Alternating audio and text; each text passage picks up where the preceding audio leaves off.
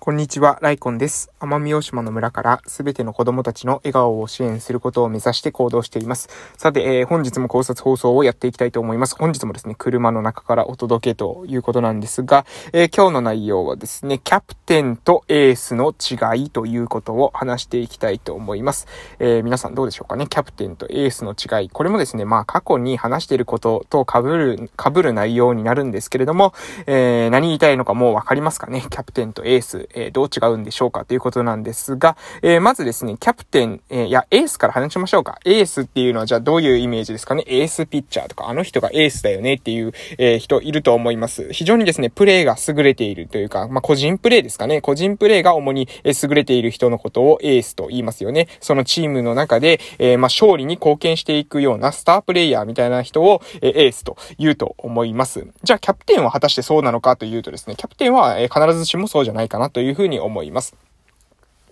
例えばですね、甲子園で、えー、見てみると、えー、甲子園の中でですね、キャプテンが補欠みたいな感じのチームありますよね。スタメンの中にキャプテンが入ってないみたいな、えチームが結構、えあるっていうか、あの、たまにですね、そういったチーム見ますけれども、そこを考えると、えキャプテンっていうのはですね、必ずしも自分のプレーが勝利に貢献をするというわけじゃなさそうですよね。え自分がすごく、何ですか、その、例えば、えホームランを打つだとか、えすごくですね、ピッチングが優れているとかっていうことで、えキャプテンと言われているようじゃなさそうです。じゃあ、キャプテンって何なのかということなんですが、え、私はですね、キャプテンは一言で言うと、キャプテンの優れている点というのは、チームを勝利に導くために、そのチームマネジメントをする力が、えー、秀でている。チームをまとめる力ですね。チームを勝利に導く、え、チームに、えー、していく。個人個人を、の力をですね、え、十分に引き出して、チーム全体として、え、勝利に向かっていけるように調整できるのが、え、キャプテンのなんですかね、資質というかキャプテンの、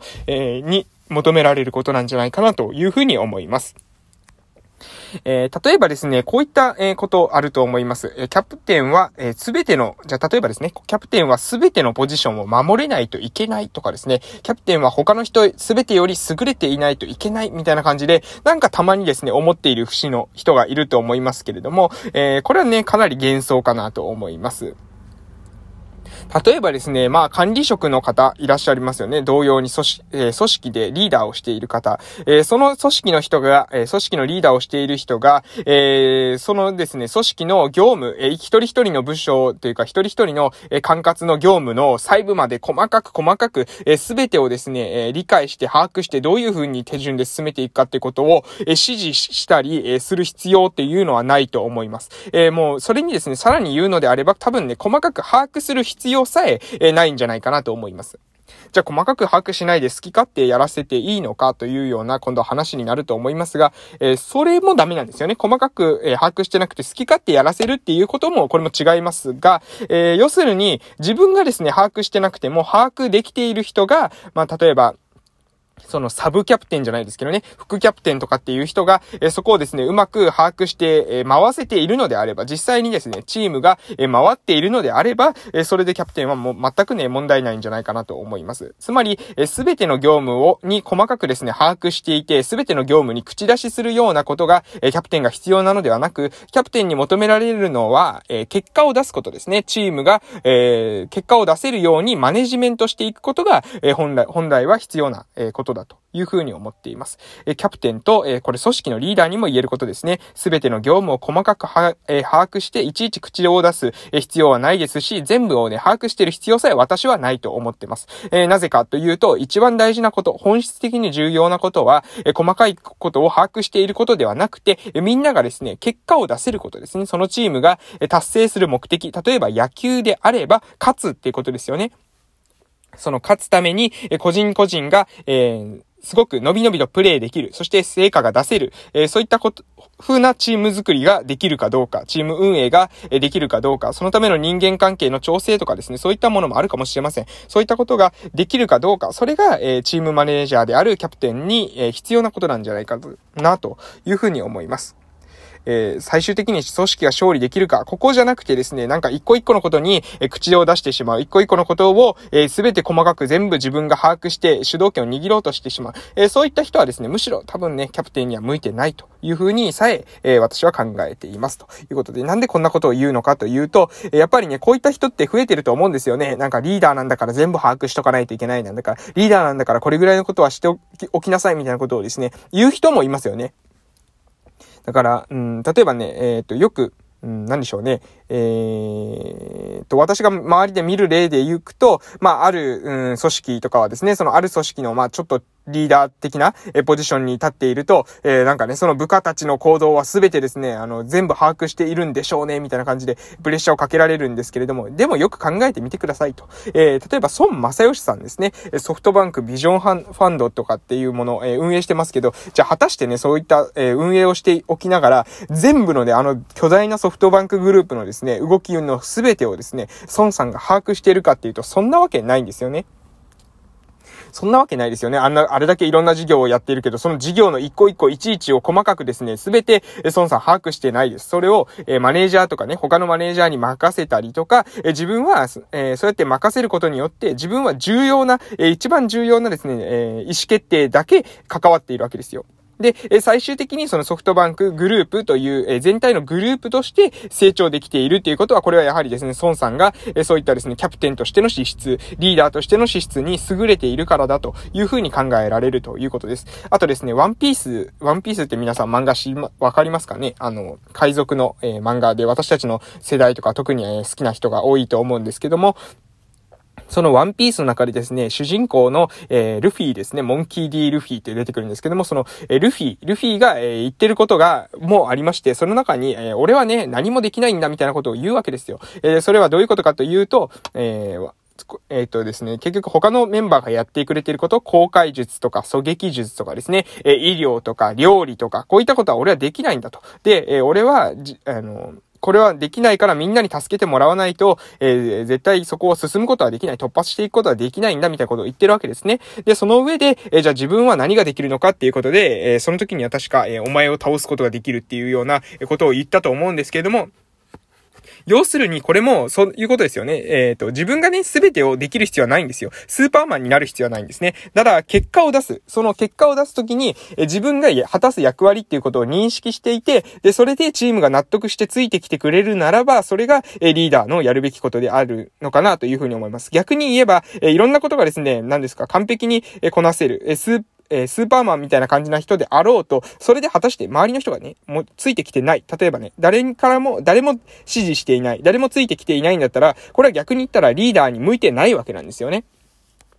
あなたがリーダーに向いてるのか向いてないのかっていうのは、あなたのその能力、個人の能力が決めるというよりは、あなたのことをリーダーだと思う人がいるかどうかで決まってきます。これ重要なことです。もう一度言いますけれども、えー、あなたがリーダーになれるかどうかっていうのは、あなたがリーダーとしての何かしらのそのスペシャルなスキルを持っているかどうかっていうことではなくて、あなたのことを周りの人がリーダーだというふうに思うかどうか、これに限ってます。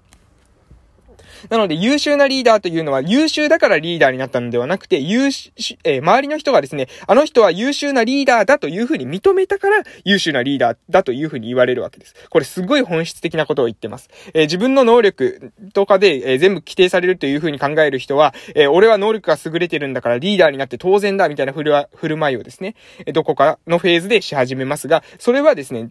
違うんですね。リーダーというのはあくまで決めるのは周りの人が決めるわけです。なので、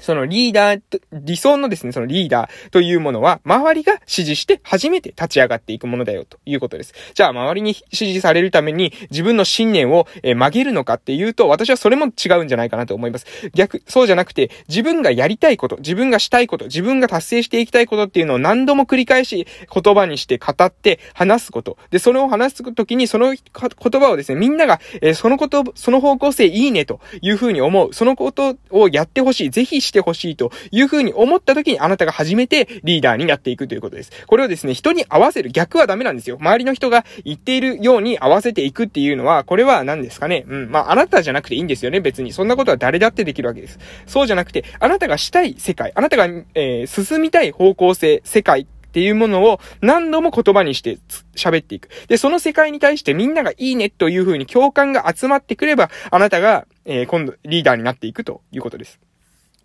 だから、周りにですね、えー、周りに最初の段階で指示されているとか指示されていないとかはどうでもいいんですね。それに逆に言うなら、最初から周りに指示されているような意見っていうのは別にあなた以外の人がやったとしても、えー、いいわけですから、あなたがやる必要は別にないわけですよね。逆に、周りが、に最初に誤解されるような意見。周りが最初は理解してくれないような意見。でも、えー、理解していくと、なるほどなるほど、あいつがやろうとしていることはそういうことだったのか。それならぜひ協力したいというふうに思われる意見。説明が難しい意見。周りの人の価値観にない意見を先に主張して、で、その主張を何度も何度も繰り返していく、言葉にしていく中で、周りに理解してもらえるっていうことの方が、私はね、価値があるんじゃないかなと思いますし、私もね、そういった風な活動をしていきたいなと思います。まあ、何度も何度もですね、同じ、このラジオっていうのも、え自分の考えっていうのをできるだけ多くの人に届けるためには、まずこの言葉をしっかりと残していくってことが非常に重要だという風に認識してスタートしたんですね。あと、あの、音声メディアっていうのが、まあ、広がっていくだろうというふうなこともありましたが、え音声メディアが広がっていくだろうということと、自分の言葉をですね、より多くの人にと、え届けるっていうことは、これは何ですかね、繋がってますよね。なので、え、そういった、え配信を、えこういった音声配信っていうものを、え私は1年以上前から、えコツコツとやっていたというわけです。で、え今後もやっていきます。で、この活動の中で、え必ずですね、この言葉が多くの人に届いて、で、その中から共感してくれる人が、え集まってくるんじゃないかなと、私はそういった理想の、え未来を描いております。ということで今日はこの辺で終わります。えー、結構ね、あの、何回も何回も同じ内容を繰り返してると思いますけれども、本当にね、あの、もう一度、えー、ゆっくり何度も何度もですね、聞いていただけると、えー、理解していただけるんじゃないかなというふうに思っております。えー、またですね、ぜひ聞きに来ていただけますと嬉しいです。また、ラジオトークで毎日コツコツ配信していきたいと思います。えー、それでは今日は、えー、今からですね、仕事の方に行ってきます。それでは、いってらっしゃいじゃなくてね、これは夜聞いてると思いますので、えこれから、えー、良い夜をお過ごしください。えー、それでは、まあなんか朝撮るとね、え結構気が狂います、気が狂いますよね。あの、なんか、リズムとかが狂いますけど、えー、まあ、終わらせていただきたいと思います。えー、最後ね、ちょっとグダグダになってしまいましたけど、終わります。えー、また、えー、また聞きに来てください。それでは、失礼しました。